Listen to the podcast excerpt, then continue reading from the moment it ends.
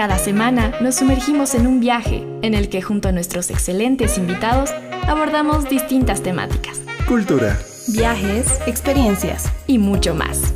Sean bienvenidos a La Caja de Viajes, tu podcast de información turística favorito.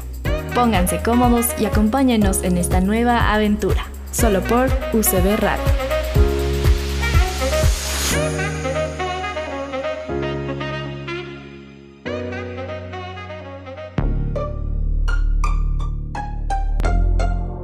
Hola amigos de la Caja de Viajes, sean ustedes bienvenidos a este nuevo episodio. Hola Wara, ¿cómo estás?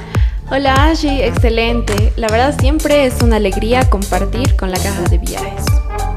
Bueno, el día de hoy hablaremos sobre la interculturalidad. Ashi, ¿nos podrías dar una breve introducción, por favor? Por supuesto, la interculturalidad se trata de la, cómo las culturas pueden llegar a comunicarse entre sí. Y esto tiene que estar basado en valores, en valores como el respeto, como el entendimiento entre, las, entre varias culturas o dos culturas como tal.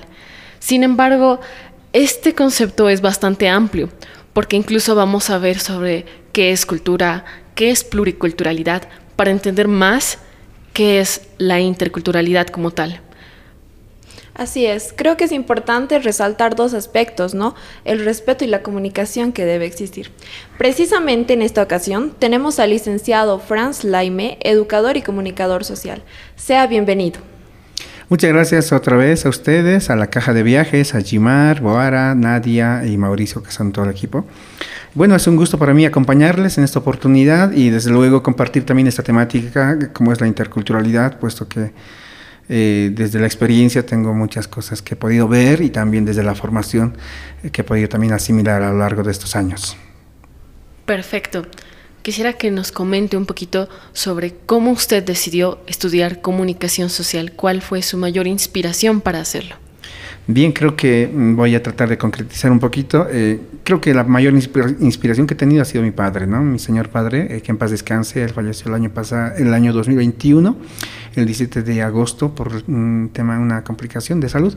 Pero él era también docente en nuestra Universidad Católica, ¿no? En la materia de lengua y cultura aymara, él ha estado 37 años y seguidamente, modestia aparte, me ha tocado a mí eh, un poco al inicio colaborar con él pero después me ha tocado ya oficialmente con la convocatoria pública participar de esa convocatoria pública de nuestra universidad, luego ser elegido ya con méritos propios. ¿no? Entonces, parto de ahí porque él ha sido la principal inspiración para mí puesto que el año 94 yo terminando el colegio, estaba yendo al cuartel, como todos los bolivianos hacemos, ahora bolivianas también, porque ahora las mujeres también van.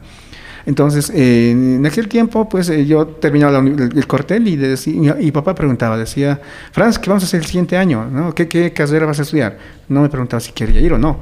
Pero bueno, entonces eh, yo le dije directamente, quiero, ¿qué carreras hay? no Voy a ir, pero quiero saber cuáles. Me dice, Administración de Empresas o Comunicación. Yo dije administración de empresas. De acuerdo, él viene, averigua, no hay administración de empresas, se ha cerrado, me dice. Entonces, ¿qué queda? Comunicación. Bueno, entonces vamos a comunicación. Y después de eso, como él hacía un periódico Aymara, entonces yo dije, esto me va a servir también porque igual voy a poder colaborar con papá, etcétera, etcétera. Entonces, además, eh, él era promotor, promotor cultural, él ha escrito muchos diccionarios, libros, todo sobre la temática Aymara, además del periódico que salía también. Y yo dije, no, le meteremos entonces esto. Pasó medio año, me dijo él, estate en comunicación medio añito, después te pasas a la otra carrera. De acuerdo, pero nunca más me volví a salir de la carrera. Terminé la carrera, es más, antes de finalizar, medio año antes, ya estaba trabajando, ejerciendo un cargo en la cooperación internacional y y hasta ahora me ven ejerciendo 22 años de, de, de, práctica o ejercicio profesional en comunicación para el desarrollo concretamente, que es lo que más me ha apasionado.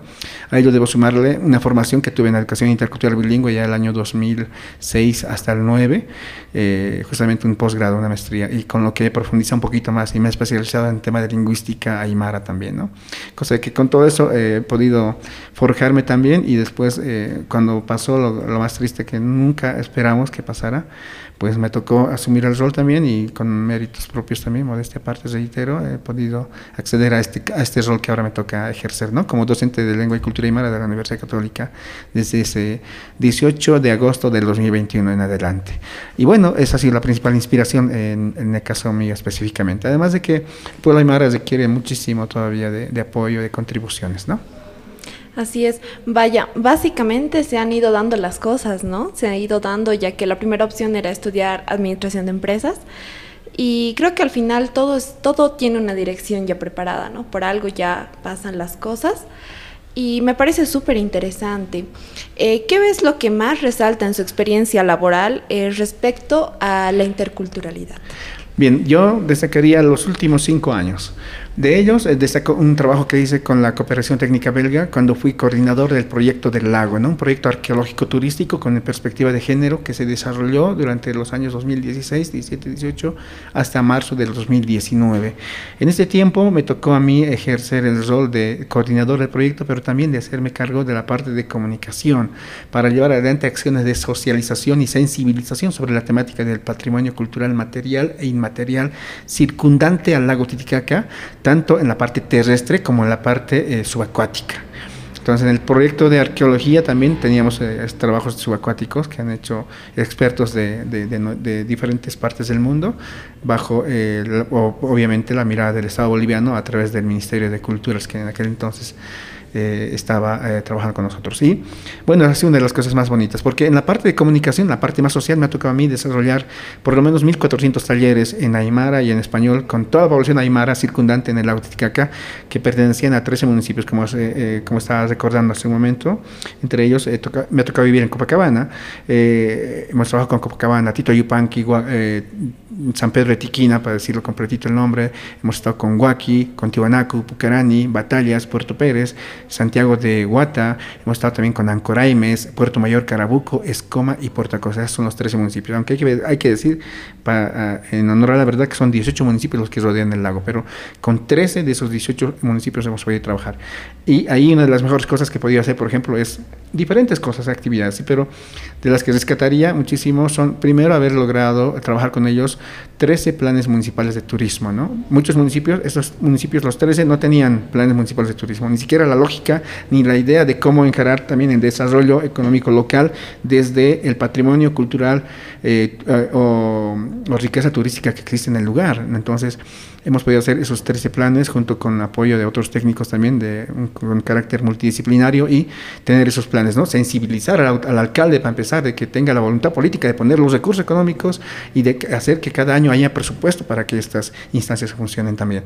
Pero no solamente eso, porque hay que pensar que eh, pensar que hay que obligar al alcalde casi entre comillas, aparte de convencerlo, eh, es suficiente, no siempre hay que trabajar también en la, en la, parte, digamos, menos, no, no directamente relacionada con el municipio, sino también externa, si quieres, aunque ni tan externa, pero que es parte de la comunidad, como serían las autoridades originarias.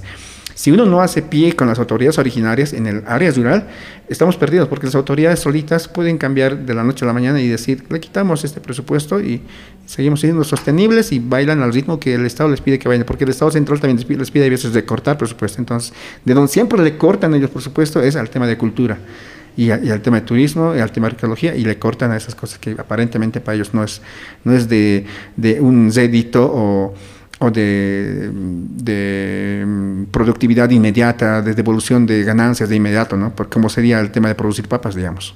¿Sí? Produces, vendes, produces más, pero en el tema de, turismo, el tema de, cultura, hacer eh, negocios con el tema de turismo cultural, etcétera, eso toma sus tiempos hasta sensibilizar, hasta establecer las condiciones, eh, etcétera, etcétera, ¿no? Entonces, sensibilizar es importante eh, y es difícil también al mismo tiempo, pero también, como decía, hay que trabajar con las otras instancias como son la sociedad civil, ¿no? Las autoridades originarias que, que si ellos no los sensibilizas, no importa que Francia, la ya no esté en el proyecto, pero ellos siguen ahí y ellos van transmitiendo y ellos siguen exigiendo al municipio que ellos tienen que cumplir algo a lo que, a lo que ya se han ido acostumbrando. Van llegando nuevas autoridades y ellos tienen que seguir cumpliendo. Entonces creo que eso es importante. Puedo retirar varias cosas más ahí, ¿no? Uno, decía el tema de los planes municipales de turismo. Segundo, el, otro hecho es el tema de, por ejemplo, recuperar la historia, las tradiciones orales del lago, ¿no? Que no se había hecho antes. Igual, para eso hicimos un concurso, ¿no? Y decíamos nosotros, haremos una opción era hacer una consultoría, que una empresa venga y vaya a recoger, a grabar las, las historias de las abuelas, transcriba y se acaba la historia.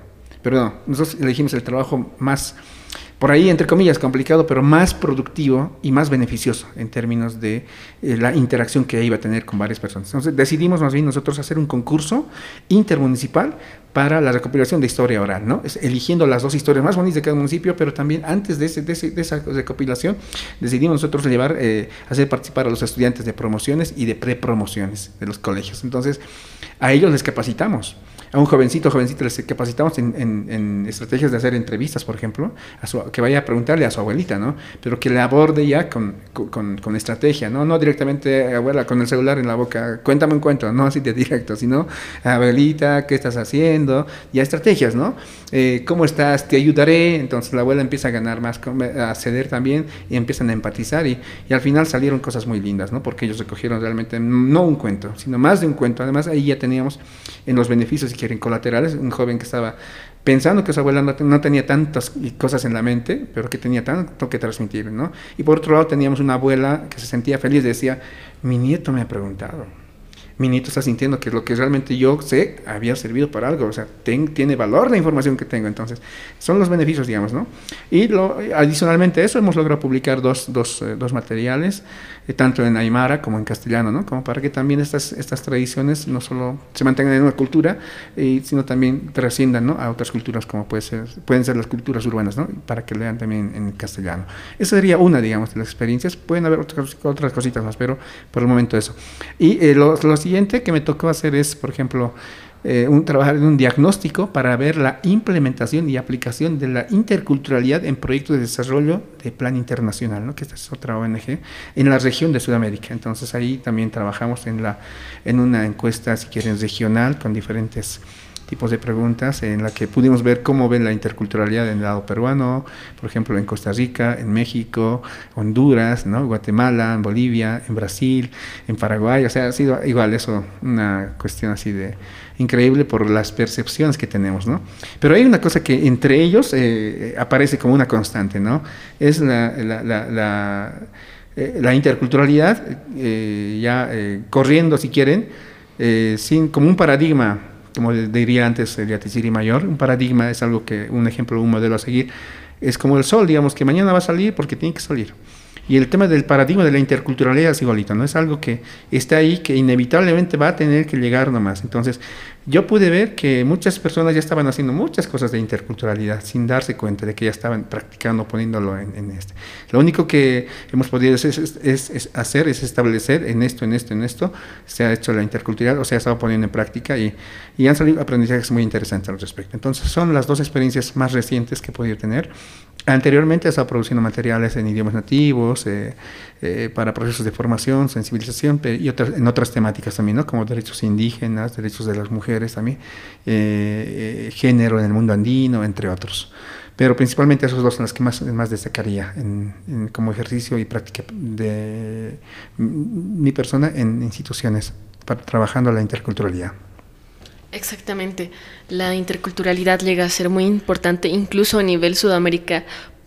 A nivel Sudamérica porque existen varias culturas. E incluso en nuestro país muchas culturas, 36. Sin embargo, también quisiéramos que usted nos diga cuál es su perspectiva respecto a la interculturalidad, cómo definiría la interculturalidad teniendo todo este tipo de experiencias. Bien, muy rapidito. Vamos a decir que has ah, dicho varias cositas al inicio de este programa con respecto al concepto de la interculturalidad desde la mirada de la UNESCO.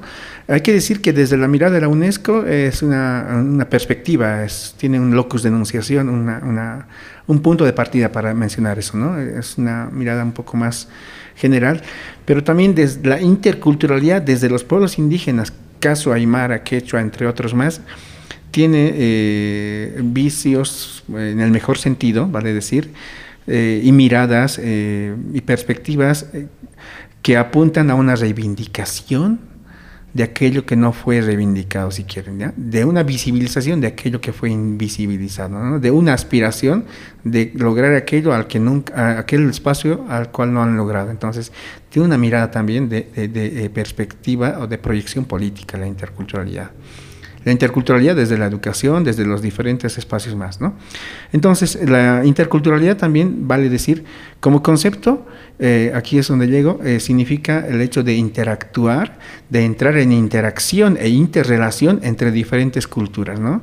Para sacarle, eh, para aprovechar de manera proactiva y creativa, como suelo decir, eh, eh, todo lo que contiene en cada cultura, ¿no? Desde lo que son sus saberes y conocimientos, ciencia y tecnología y costumbres. ¿No? Por supuesto también incluso desde el idioma diríamos, ¿no?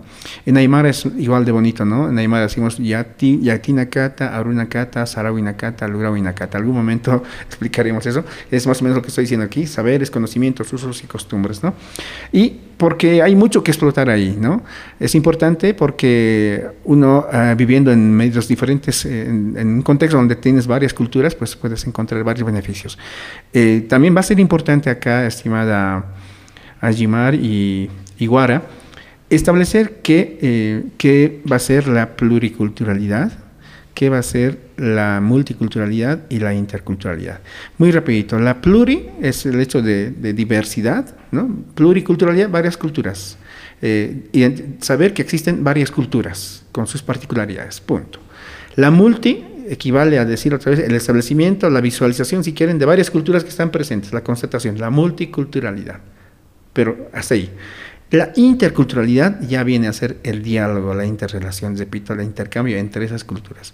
Bolivia no tiene otro camino que hablar con sus culturas y hablar eh, mutuamente las culturas unas, unas con otras y entre ellas, ¿ya?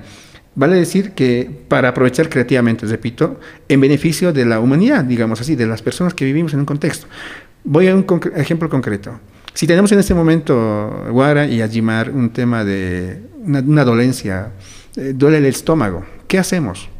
La reacción inmediata acá de usted, de cualquiera de nosotros, va a ser ir a la farmacia o directamente acá a la caja, al centro, donde el médico, a la medicina, qué sé yo, alópata científica occidental, si quiere. Es lo primero que vamos a hacer. Pero si, eh, si acontece este mismo hecho en una comunidad, pues no van a haber, no van a haber farmacias para empezar en, la comunidad, ni siquiera eh, a un radio taxi que nos traiga la medicina, ni siquiera ahora que están de moda los deliveries, ¿no? Entonces no va a haber eso. Entonces en la comunidad, ¿qué van a pensar? Van a pensar en una hierba, en un mate, algo concreto para, para salir de esa situación, ¿ya? Y ahí tenemos otra vez. En el centro urbano, con la medicina alópata científica, tenemos una solución para una dolencia con la medicina ancestral, llamémosle Aymara Quechua, tenemos otra solución para la misma dolencia. Ahora aquí viene la evaluación un poquito, ¿sí? Aquí les pongo a ustedes. Eh, muchas veces la medicina, las pastillas, lo que tomemos en, de esta otra medicina, tiene, ustedes saben muy bien, mejor que yo, tiene efectos colaterales. Puede curarte algo, pero afectar otras cosas también.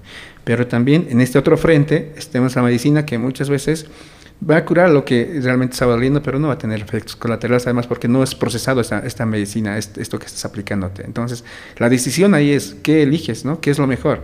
Obviamente uno va a elegir lo que menos le, le cause daños. Además, en las comunidades también tenemos, por ejemplo, en esta perspectiva de ver, un poquito la interculturalidad desde la salud, tenemos también, por ejemplo, a las kakuris, que serían las hermanas que frotan el estómago de las mujeres embarazadas, ¿no? Cuando una mujer va al médico, el médico dice, ah, desnúdese, eh, esta bata y póngase en esta máquina, abra las piernas, etcétera, etcétera. Un ginecólogo, así trabajan, por supuesto, y ya, así de frío. Sí, porque además tiene harta gente que atender y, el, tiempo, el plazo, etcétera, etcétera, no, no alcanza el tiempo, además que sus, además trabajan poco tiempo los médicos también, entre otras cosas, ¿no? Listo, pero va a hacer su trabajo. Pero en, la comunidad, esta kakuri primero hace, Kuyaka, hermana, Waliki Jutá, qué bueno que has venido, bienvenida, toma asiento, picharemos unas coquitas. O sea, capaz que empiece por ahí incluso, o sea, nos, o sea, nos, entraremos en confianza con una sutima ¿Cómo te llamas? ¿No? ¿Qué te duele? ¿Qué ha pasado?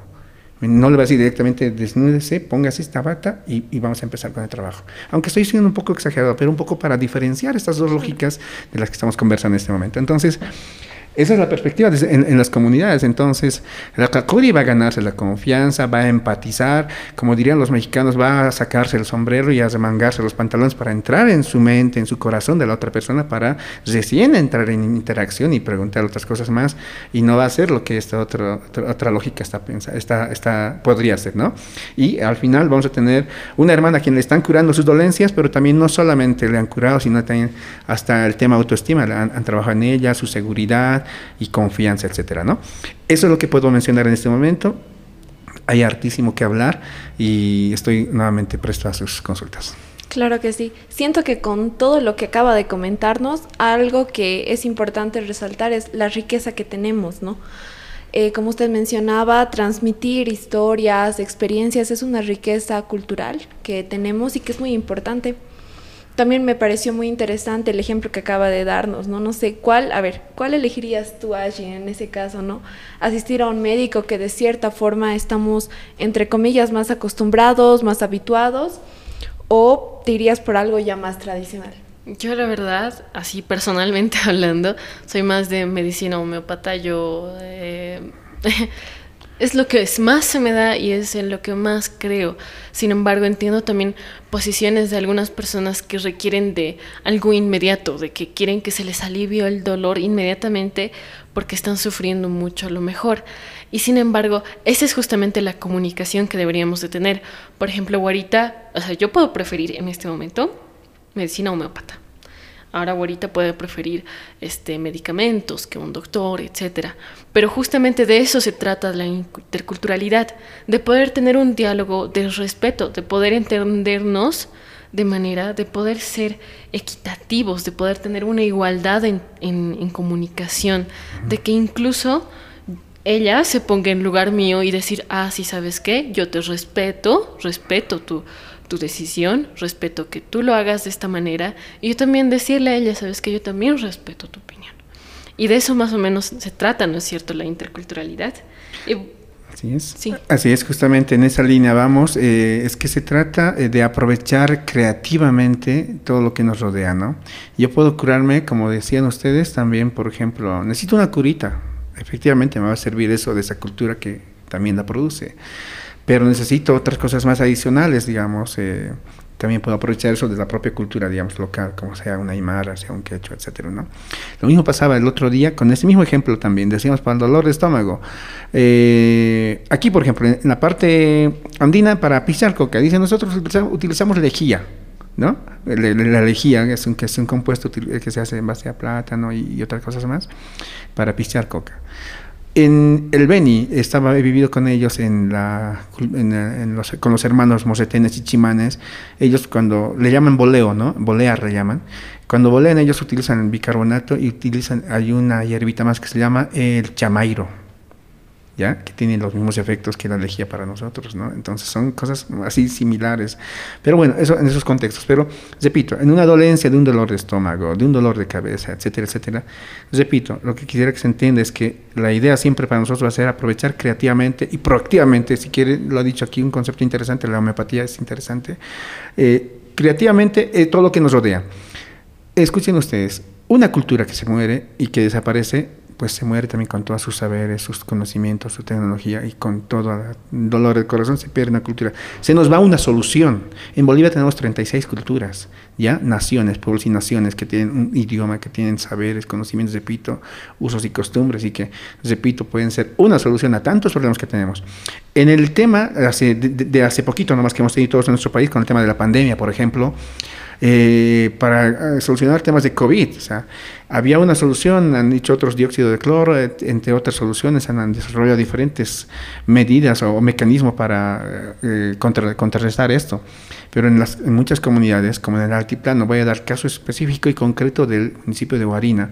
He vivido con ellos, había convivido con ellos, aunque no soy de ese municipio. Tengo mucha amistad con ellos, muchos amigos. Pero el hecho es que en, en Guarina ellos han, han hecho uso del famoso caricari, entre comillas, ¿ya? Un, compuesto de diferentes hierbas que ha hecho el mismo rol que hacían estas medicinas que traían de afuera, que ha, contrarrestado este mal de la, de la pandemia. Y les digo rapidito, porque se habla aquí con datos y con pruebas más o menos, ¿no? Entonces, ellos allá han inaugurado en aquel tiempo un cementerio, ¿no? De una hectárea más o menos de, de, espacio. Han dicho, va a venir mucha gente, tal vez acá también nos vamos a morir y haremos nuestro propio cementerio para esos temas. Listo. ¿Saben al cementerio de Guarina cuántas personas fueron? Una sola persona falleció en Guarina, porque todos han tomado el famoso caricari, entre comillas. Y esa persona que falleció era alguien que había llegado de Santa Cruz, que ya tenía un contagio en otra parte, y que vino a morirse en su municipio, que era Guarina.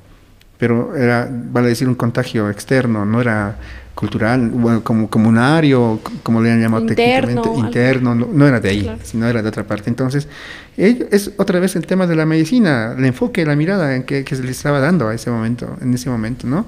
Y a ellos no, a ellos no les afecta muchísimo ese, tema también. Entonces, creo que es importante. Y en Bolivia hay que decir una cosa, eh, eh, para completar este, esta, esta, pequeña, digamos, interacción, es que eh, antes todas estas medicinas estaban, si quieren, en la periferia, no podían estar en el centro de atención, menos podían tener un pie dentro de un centro de salud. Ahora con, en Bolivia existen normas que admiten esto, el tema de salud, el SAFSI, por ejemplo, la salud intercultural en nuestras comunidades, pueden estar un médico alópata científico, puede estar la medicina tradicional. Hay municipios, en Jesús de Machaca, por ejemplo, hay, una, un centro donde está el médico tradicional y también el médico alópata científico. Puede pasar de aquí a acá, etcétera. La idea es que las personas, los seres humanos, nos, se, se, mueran menos ¿no? o sufran menos también, ¿no? y las complicaciones y afecciones tengan menos efectos colaterales, si es posible. Efectivamente. Y bueno, es momento de una breve pausa para seguir con este tema tan interesante. Vamos a continuar hablando más sobre interculturalidad y también vamos a pasar sobre lo que es el idioma aymara. Enseguida continuamos con la caja de viajes.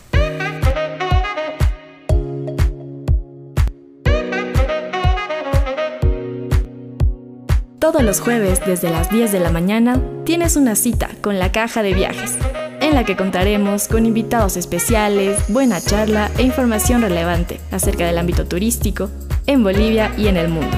No te lo pierdas, viaja y aprende con nosotros, solo por UCB Radio. Estás escuchando La Caja de Viajes, tu podcast favorito de turismo. Para quienes siguen este podcast, estamos conversando con Franz Laime, educador y comunicador social. Coméntenos un poco sobre la normativa vigente en el país acerca de la interculturalidad. Tenemos entendido que también hay democracia intercultural. Bueno, en la ley 023 tenemos varios artículos que nos hablan sobre la democracia interculturalidad. Así es. Cuéntenos un poco. Muy bien, Ajimar. Al respecto hay que decir que eh, en un país eh, el paraguas eh, constitucional la da la la constitución política del Estado, ¿no? Es el que da el marco, el paraguas institucional y a partir de ahí se pueden desprender varias normas, ¿no?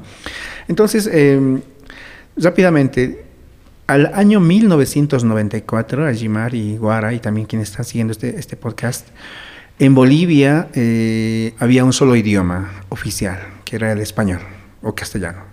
Pare de contar y hacía rajatablas. No había ningún otro más reconocido oficialmente. Peor, en la educación boliviana solo se tenía que manejar un idioma, obviamente el español o castellano. Al mismo tiempo había otro más, voy a recordar, entre otras cosas más, también había una sola eh, religión oficial, que era también la católica, la iglesia católica. Según estoy diciendo lo que decía la constitución política de aquel año. Y, y las demás, aunque hayan existido adventistas, testigos de Jehová, entre otras eh, manifestaciones, pues estaban invisibilizadas también, ¿no? Aunque siempre estaban ahí. Por supuesto, aunque hayan existido muchos idiomas nativos en nuestro país, eh, que ha hecho Aymara, Moseten, Eseja, Movi, Matacana, Chimán, Siriono, etcétera, etcétera, invisibilizados todos juntos, ¿no? En, conjunto. Hasta ese año, 94. En el 94 se hace la modificación de la Constitución y se dice que Bolivia es un país pluri, multi, y, y, pluri y multicultural, pluriétnico todavía. Y entonces es ahí cuando empezamos con, las, con generar las condiciones, ¿no? Y como dirían los abogados, Ajimar y Iguara, papelito canta, dirían, ¿no? O sea, si está escrito, súper. Entonces, si está escrito, existe, ¿no? Si ya te reconocen, entonces hay un derecho más con, eh, conseguido eh, conquistado para seguir profundizando. Porque hasta ese momento, inclusive, voy a contar un poquito un pasaje muy rápido, el Yatichiri mayor, eh, nuestro Yatichiri, bueno, lo recordamos siempre, nos ha dejado muchas, muchas enseñanzas, pero una de las cosas que él ha vivido de por qué él se dedicó al tema de la cultura aymara es que él siendo profesor rural, el año 72 termina su, su formación, se va a la escuela Germán Buch, a la tercera escuela indígena de, que existe en Sulcatiti Conco, de Guarizat, en, esta, en la provincia de Ingavi, en el municipio de Machaca. Él dice que entra a su primer día de clases, como todo profesor, ¿no? Con su traje, le dicen que vaya impecable, etcétera, etcétera. Las instrucciones, que el lenguaje, que, que, tu, que tu plan de taller, plan de aula va a ser así, empezarás de esa manera, etcétera, etcétera.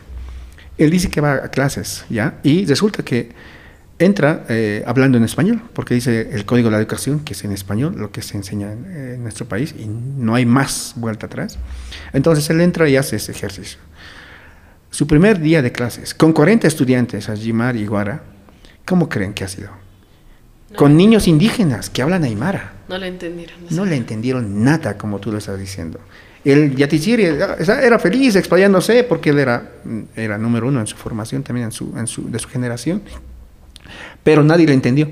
Dice él rápidamente, de 40 estudiantes que tenían niños y niñas en ese espacio, aymaras todos, eh, dos se reían, dice, y eran felices e interactúan con, interactuaban conmigo, dice, ¿no?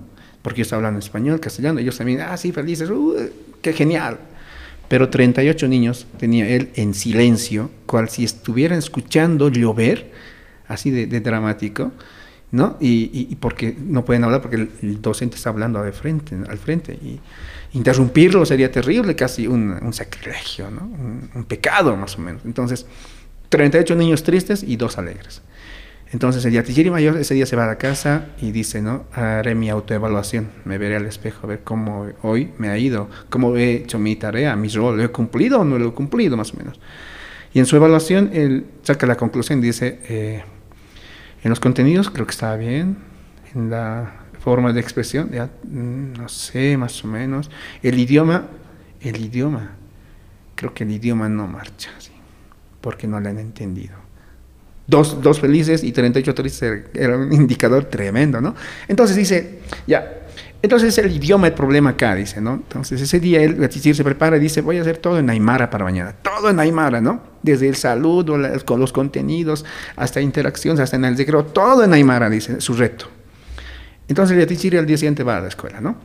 Empieza a saludar, Kamisaki, Guayna, ¿no? Todo en Aymara, Aymara, Aymara, Aymara, Aymara, ¿no?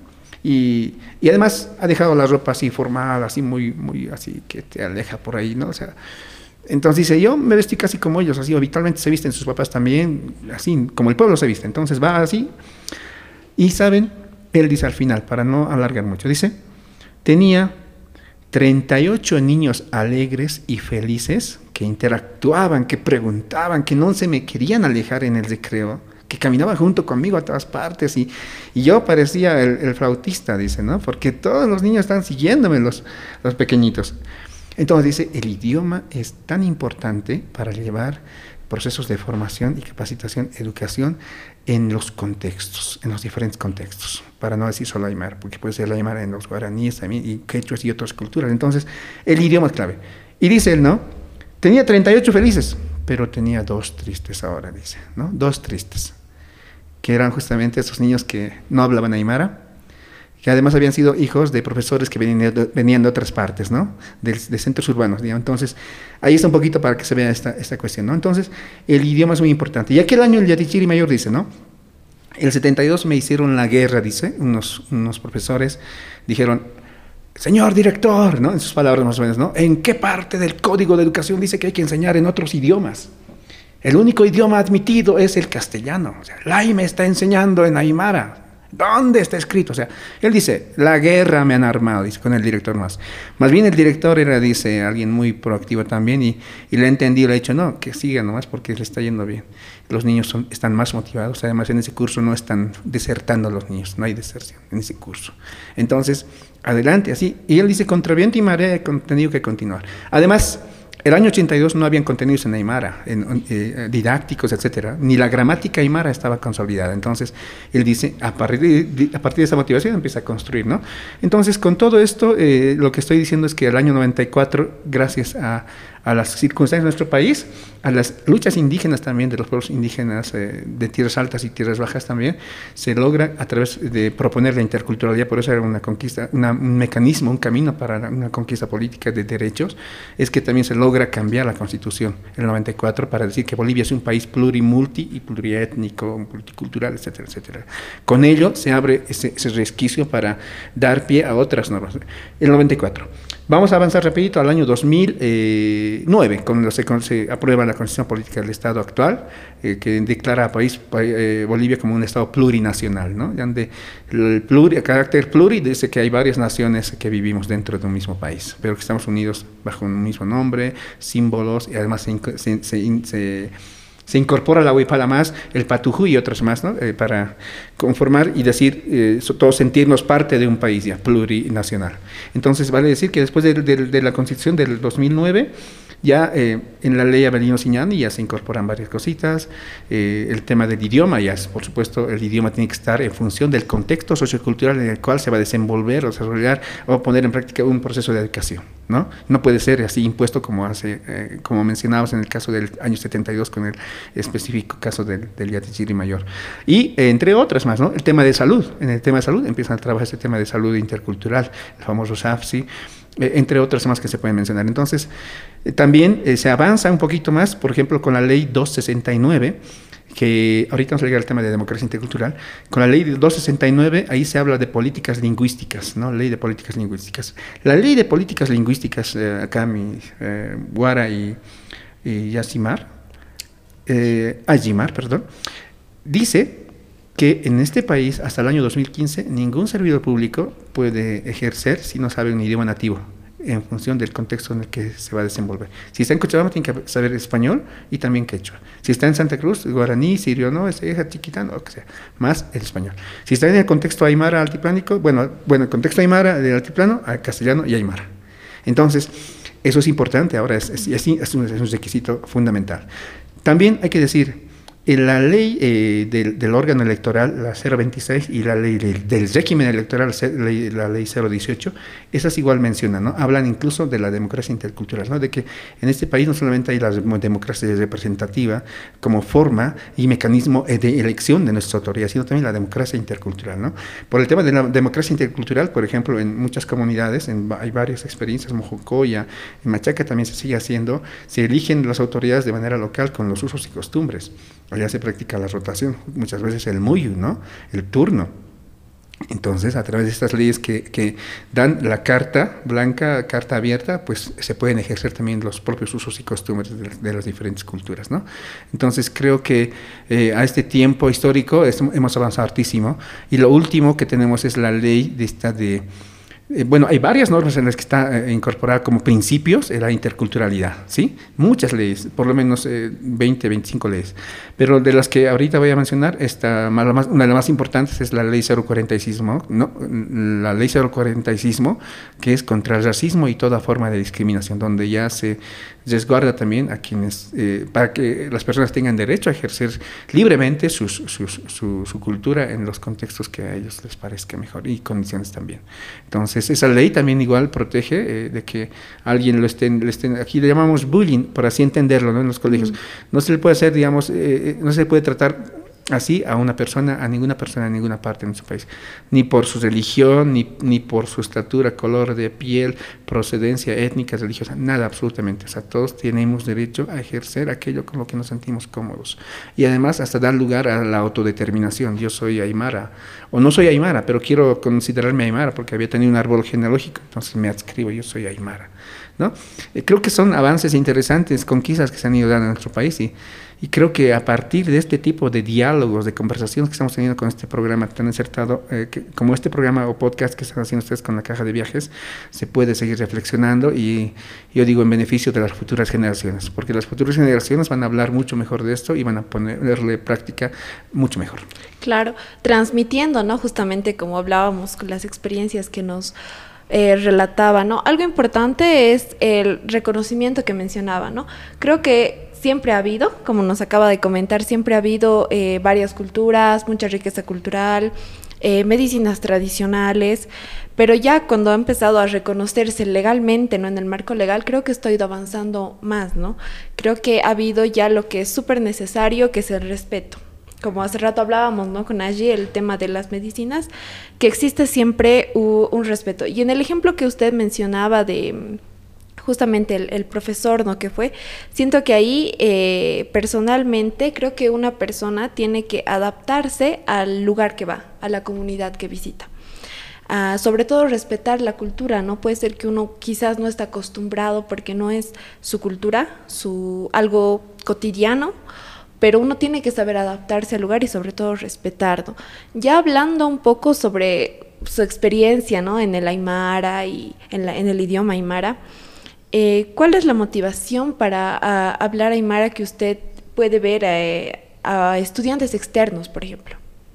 Bien, varios aspectos. Eh, uno, inicialmente como persona a mí me ha, gustado muchísimo seguir de cerca al Yatichiri Mayor. Él era, yo digo, un capísimo, era una, una escuela andante, el Yatichiri, por donde pasaba, ¿no? Cual si se tratara, digamos, de, de, de una persona que, o un, padre, un cura que te pone una bendición con una rosita y un poco de agua, te da frescura, te, te hace sentir, no sé, efecto ese rato. Así te hacía sentir el Yatichiri también con sus palabras, la motivación que te transmitía, ¿no? Entonces, era, era genial. Entonces, eh, uno, ha sido mucho este tema de su de su mm, la motivación que encontraba en estas actitudes, que él tenía conmigo y de paso también eh, me llevaba siempre me hacía acompañarle como camarógrafo o como el que graba sus charlas etcétera no y en ese ejercicio yo puedo decir ahorita que no solamente había estado grabándolo al Yatichiri, ¿no? Estoy grabando de acuerdo,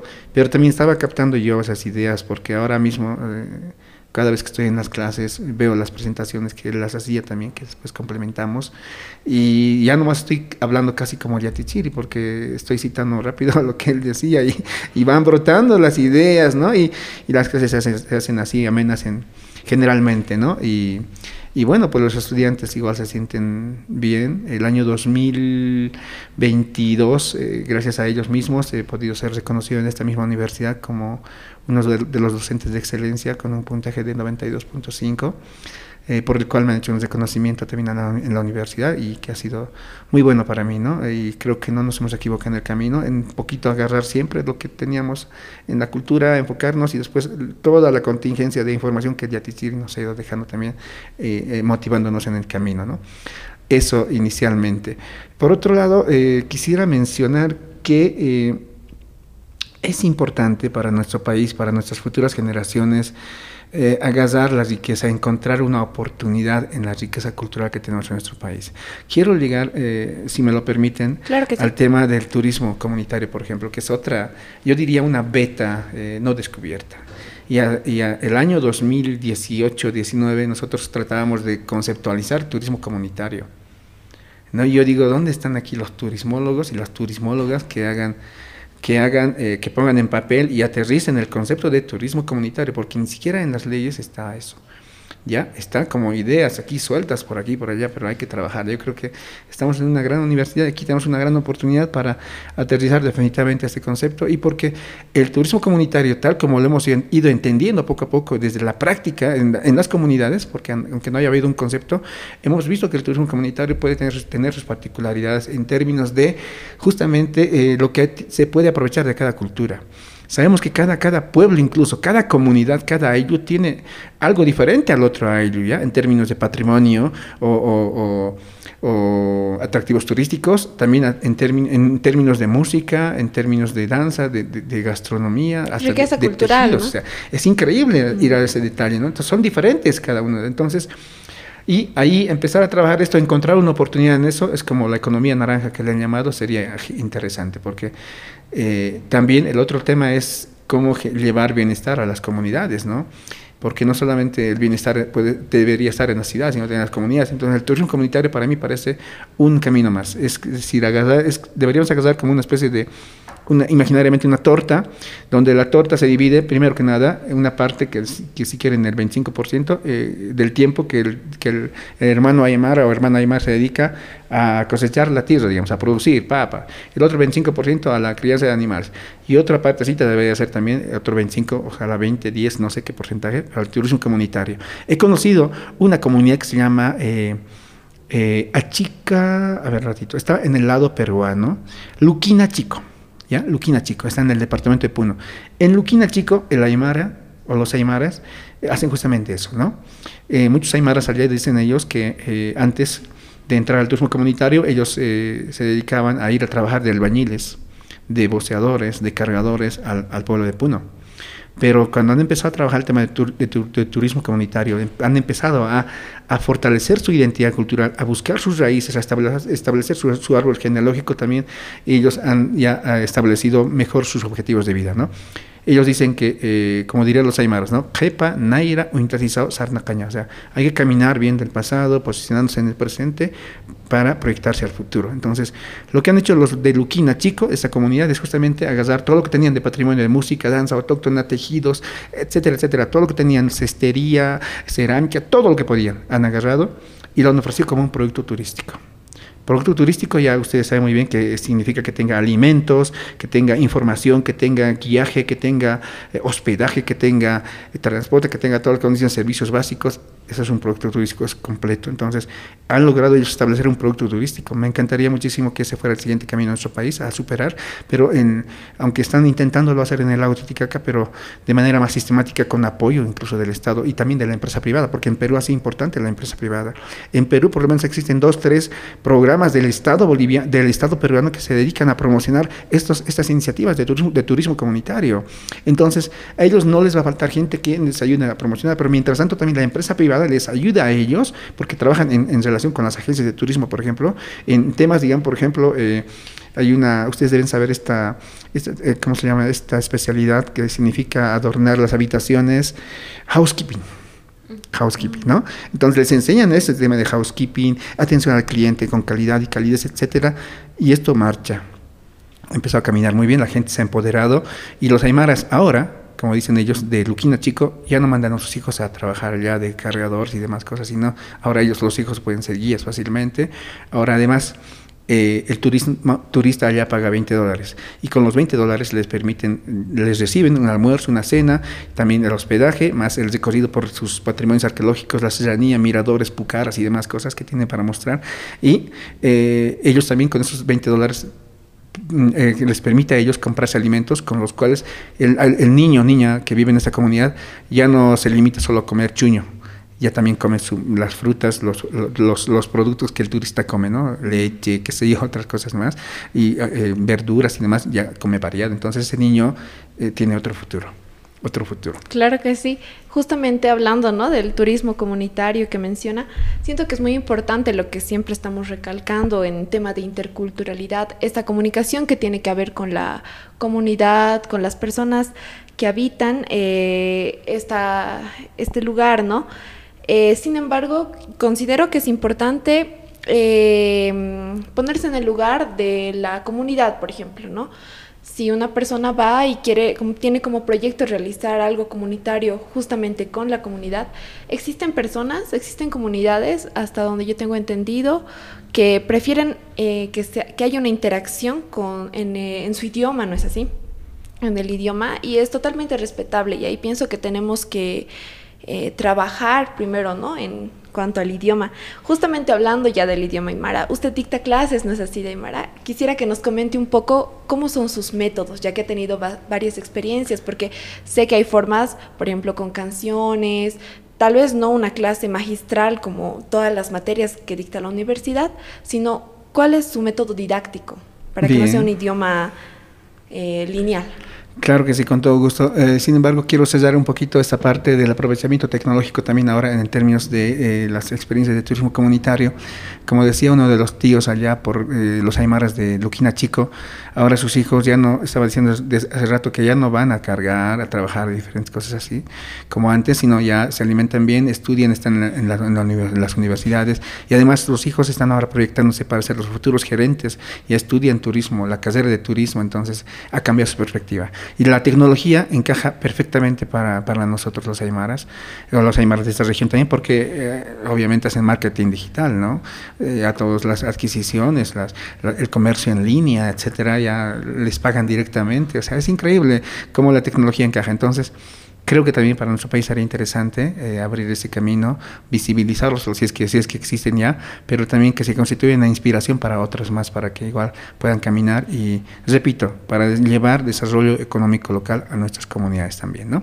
Ahora, con respecto a la Aymara, pues el Aymara eh, para mí en la universidad se ha convertido en una pasión al mismo tiempo de ser una emoción. Eh, las clases en Aymara con mi persona son como lo que estamos charlando acá ahorita, ¿no? Tienen que tener los sustentos, las bases y también las prácticas son desde, lo que hacemos, ¿no? Desde un saludo, las palabras mágicas decimos en los idiomas, ¿no? Kamisaki, Waliki. Eh, yo digo en, la, en, el curso, eh, desde que empezamos nosotros, convertimos nuestro curso en un pequeño Ayllu Aymara urbano. ¿no? Eh, los días eh, de clases, esos días, la, el aula, al aula que pasan ellos, que ingresan, desde las 9 hasta las 10.30 se convierte en la comunidad aymara urbana, ¿no? Donde nos saludamos todos en aymara, para empezar, lo que podamos, y cada día vamos aumentando cositas, más palabras nuevas, más verbos, más adjetivos, etcétera, etcétera. Y el aymara es una, una lengua no muy fácil necesariamente, pero al mismo tiempo, porque se maneja, es, es aglutinante, es sufijante, ¿ya? Pero al mismo tiempo es es muy interesante y, desafiante, ¿no? Les digo a mis estudiantes que ellos han elegido uno de, los mejores idiomas. No solamente eh, catalogado por Suyatichiri, por supuesto, sino también catalogado por Humberto Eco, por ejemplo, que es un escritor muy capísimo en muchas áreas de la ciencia, que él ha dicho, ha descrito a la Aymara como un, como un idioma eh, que tiene las condiciones para convertirse, en el puente para la traducción de este idioma, a partir de ese idioma, a otros idiomas. Incluso ratificado también con lo que dice eh, este hermano eh, Iván Guzmán de Rojas, el ingeniero, que eh, más, inclusive ha agarrado el Aymara para convertirlo en el Atamiri, que es un traductor multilingüe, desde el cual incluso con la lógica de la Aymara, lógica binaria de la Aymara, pues eh, se puede fácilmente introducir unas palabras de, de la Aymara directo al japonés. ¿Sí? Nada de estar pasando por el castellano, el inglés, después a esto, no. y pasar de, del hindú, si quieres ese idioma, directamente al quechua es increíble, pero esto está hecho en base a la lógica de la Aymara. Yo ahí les invito para las próximas eh, actividades que tengan ustedes a investigar un poquito esto porque realmente puede dar mucho de qué hablar con esta investigación que ha hecho y también esta plataforma que existe actualmente, que es el famoso Tamiri. Entonces, eh, eh, otra vez, el Aymara tiene muchas potencialidades, ¿no? Y lo que hay que hacer con los estudiantes es darles de a poquito a través de las dinámicas, las actividades, como ya mencionamos hace rato. En nuestra Universidad Católica hemos innovado en los, innovado en los últimos años el tema de los karaokes de los miércoles ¿no? El karaoke Aymara. Porque con mis estudiantes nosotros cantamos para empezar, tenemos que ganar confianza con la canción, ¿no? No solamente como con, con el idioma ganamos confianza en la comunidad, si le dices Kamisaki, Kuyaka, entonces alguien te recibe mejor antes que solo decirle buenos días señora, ¿no? Entonces es, diferente el sentido que se encuentra, pero para que también el estudiante gane, digamos, confianza con la, con, con la materia, con la temática que han decidido estudiar, porque no es tan fácil, les digo que la Aymara es realmente para los más capísimos y las más capísimas que se atreven y, les va bien al final. Porque un nuevo reto, ¿no? Es un reto más, ¿no? Y, y, les gustan los retos. Eh, hay veces eh, creyendo que alguien no lo va a lograr, lo terminan logrando. Yo hasta ahora tengo muchos estudiantes que cuando entro también les digo, yo, ustedes me van a hacer de traductores simultáneos, ¿no? Yo empiezo a hablar y hablar y necesito un traductor, digo, ¿no? Entonces ya está, yo quiero participar y entonces están traduciendo ya. Esto Más interactiva la clase. Eh, se hace siempre interactiva, trato de que no se me aburran y que la hora y media se termina, termina pareciendo corta, ¿no? Entonces, eso es bueno. En el tema del karaoke aymara, pues yo les hago cantar, eh, les digo, agarren el ritmo, no solo canten, porque si no agarramos a, qué sé yo, algún, alguna, alguna plataforma de inteligencia artificial y lo hacemos leer nomás, ¿no? No es esa ley, sino es eso. Exactamente. el sentido, más o menos, ¿no? Ajá. Respecto a eso, yo había visto un video de usted grabando a una alemana que ah, estaba cantando en Aymara. Qué hermoso video. Así es. Y también hice otra entrevista, les cuento, en, en la isla de la Luna encontré ahí a Madison, una francesa aprendiendo a hablar aymara. Entonces, igual, eh, yo me le acerqué, dije, ¿qué está haciendo esta persona acá? ¿no? Y me llamó la atención. Y yo, así abiertamente fui y le dije, Kamisaki, Kuyaka, Waliki Hilata, me dice y bueno, con su acento franco, ¿no? O sea, eh, la R ellos pronuncian diferente. Entonces, Waliki, Gilata, eh, Uta, Utahua, Utahua, Juta, ¿no? He venido a la casa, Utahu, porque así le sale su, su, eh, su toque de francés, ¿no? Franco hablante. Entonces, Sí, eso también he hecho, por ejemplo, y, y, ahora mismo tengo, también tengo un estudiante extranjero que me ha contactado, está aprendiendo Jordan, Jordan eh, Cooper Goldstein se llama él, igual vino de una universidad extranjera y ya está aprendiendo a hablar. Él ha, pedido, aprender el, eh, ser parte de mis, eh, de mis estudiantes como eh, estudiantes de Aymara intensivo, ¿no? Pero que es extra universidad, que son otros servicios que también brindo y encantadísimo si es que esto llega a más gente, pues yo podría hacer también ese trabajo, porque les enseño de manera más rápida con la eh, metodología y la estrategia de formación que se llama inmersión lingüística, porque con el Jordan nosotros nos vamos a, a Sulcatite Conco, ¿no? Y estamos en las fiestas, estamos en las, en las actividades y él escucha, él vive eh, y, y últimamente está yendo a quedarse ya, ¿no? Entonces ahí interactuamos también. Aparte de las clases que tenemos virtuales. Pero esas mismas metodologías yo las aplico en la universidad también, con mis estudiantes que están en la formación regular. Y por supuesto las clases se hacen, así amenas, yo siento que me falta tiempo. Y ellos me dicen, ya Tichiri, creo que acelerar un poco. Sí, pero estoy reiterando, sigue, ¿no? Porque el tiempo se nos va y, hay harto que hablar y seguir comentando. Como ahora, por ejemplo, creo que también se nos va a ir el tiempo si es que nos vamos aterrizando. Pero es interesante ir, digamos, abarcando varias cosas y a ellos les agrada. Exactamente, incluso ahora vemos que no nos bastó la entrevista porque creo que podemos sacar mucha más información de usted, nos puede compartir muy rico conocimiento y es así como incluso vemos que ha sido bien merecido el premio y el reconocimiento que usted ha tenido como buen docente aquí en la Universidad Católica Boliviana. Esperamos que usted siga continuando así y pues bueno, esperamos haber dado también a entender la importancia de la interculturalidad y que también el idioma es un puente importante a llegar a comunicarnos, a, llegar a interactuar con otras culturas. Precisamente, y bueno, estimado Franz y amigos de la Caja de Viajes, llegamos al final de este episodio. Todo el equipo de la Caja de Viajes le agradece por habernos dado este espacio de su valioso tiempo para hablarnos sobre este tema tan importante. Le deseamos mucho éxito en las actividades que realiza y esperamos reencontrarnos en una pronta ocasión. Igualmente, ha sido el gusto ha sido mío otra vez. Eh, a ustedes eh, por la paciencia que han tenido conmigo y también el interés que han tenido en la temática que me han invitado a desarrollar, ¿no? A Jimar, Wara, Nadia Mauricio, a todo su equipo de la Caja de Viajes. Yo encantadísimo la próxima vez que eh, se, es que será la oportunidad, voy a estar eh, dispuesto a hablarles de otros temas más que podríamos estar agendando, ¿no? que hay harto para hablar todavía en un país tan diverso y de tanta riqueza cultural. Lo único que nos queda es aprovecharlo proactiva y creativamente. Un jalaya para ustedes, un abrazo y hasta siempre. Hasta siempre, gracias. Gracias.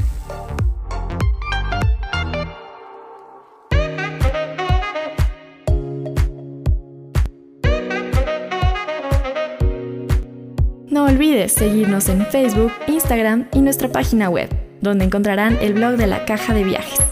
Muchas gracias por acompañarnos en otro episodio de su podcast de información turística. Esperamos que lo hayan disfrutado mucho y nos acompañen en una próxima aventura. Esta fue una producción de la carrera de Administración Turística de la Universidad Católica Boliviana San Pablo, sede La Paz. Producción general, Nicole García. Coordinación, Nadia Calle. Conducción, Ajimar Vargas y Guaraconde. Controles Mauricio Sempertegui. Grabación, edición y difusión Secret UCB Radio. Hasta la próxima.